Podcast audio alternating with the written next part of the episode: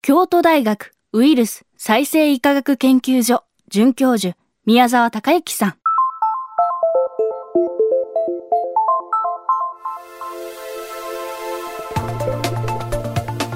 未来授業今週の講師は10位で京都大学ウイルス再生医科学研究所准教授宮沢隆之さん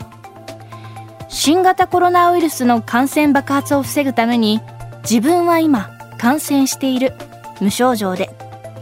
うつらんようにするよりうつさんことという強いメッセージを SNS で呼びかけ反響を呼んでいます。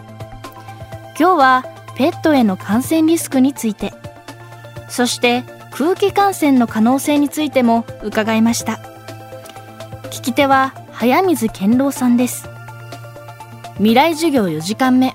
テーマは過度のスキンシップはやめておいた方がいい。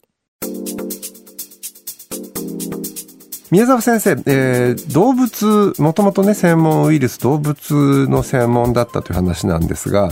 今非常に人間とペット、えー、非常に犬を飼ってる方猫を飼ってる方多いですが、必ず心配な部分ってペットへの感染っていうところなんですけどそこに関してはいかがでしょう、はい、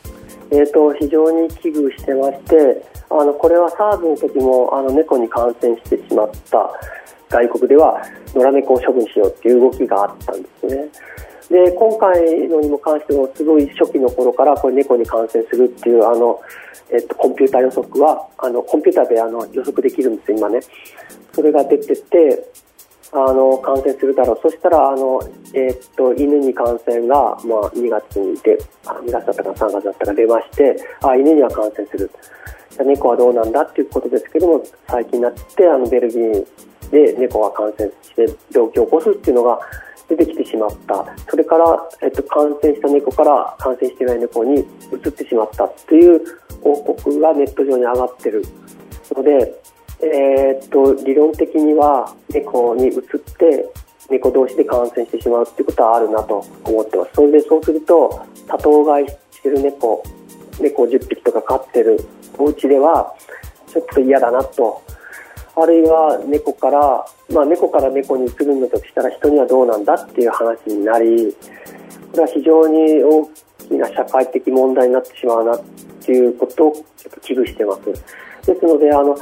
あのまだその証拠は一切ないんですね。猫から人に移ったっていうエビデンスはないんですけども可能性としてはゼロではない。じゃあそじゃあ猫同士感染するんだったら外に出た猫はどうなるんだと。そしてそれがあの家に帰ってきた場合はどうなるんだっていうのは皆さん心配されると思うんですけども今のところそれに対するな、まあ、エビデンスはなくかつそれに対する対抗する手段がない状況なので、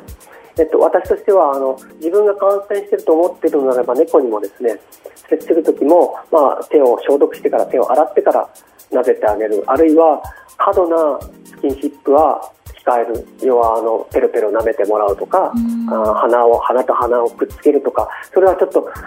えー、私も猫飼ってますので猫大好きでもあの抱きしめたいんですけども 一応インフルエンザが流行ってる時も私もそうなんでインフルエンザ流行ってる時は自分がインフルエンザになってもいいけど猫には感染させたくないのであの人のインフルエンザもかかる可能性あるんですよ。ですのであのそれはいつも注意してます。はい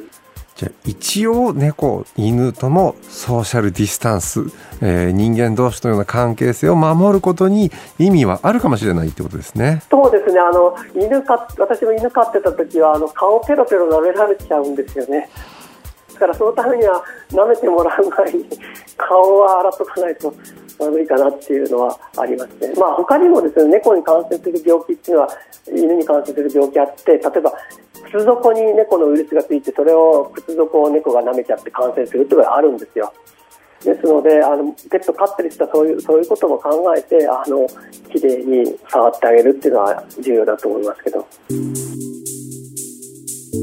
獣医でもある宮沢さんによるとペットへの感染リスクがあるため過度のスキンシップはやめておいた方がいいとのことそして専門家の中でも意見の分かれる新型コロナウイルスの空気感染について宮沢さんはこのように話します、えー、密閉した空間の中で換気が必要ということもこれ言われるんですがこれ空気感染しないっていうふうにもね言われているんですけどこの換気、空気感染に関してはどう捉えたらいいでしょうか？えーとですねあの諸説あり私も空気感染しない派なんですえっと、確かにすごい呼気が出た時にマスクしてなかった時にあの密閉した密集したところでちっちゃい微粒子が飛んでると。それがあのすごい狭いところだったらマスクをしていた場合はそれはかなり減るはずで。さっき言ったようにそれじゃ山手線はどうなんだっていう話になりますのでおそらくあのそれほど心配する必要はないと思います。ただあの空気感染って皆さん空気感染一般の人が言う空気感染と飛沫感染っていうのはあんまり区別されてないようであの、まあ、ウイルスが一粒一粒出てそれがあの空気に漂ってそれが感染するってことはこのウイルスに関してはありえないです。ある程度の粒が粒の中に入ってないとダメなのでえー、っと量が足り全然足りないあのなんていうかなマシンウイルスとかすごく感染しやすくてこれは本当に注意しなきゃいけないんだけれども普通の呼吸で、まあ、マスクしててあのそこそこ密集してても感染は成立しないだろうと私は思ってます。未来授業今週は京都大学ウイルス再生医科学研究所の宮沢孝之さんの講義をお送りしました。この番組はポッドキャストでも配信中です。バックナンバーもまとめて聞くことができます。未来授業で検索してください。来週は建築家谷尻誠さんの講義をお送りします。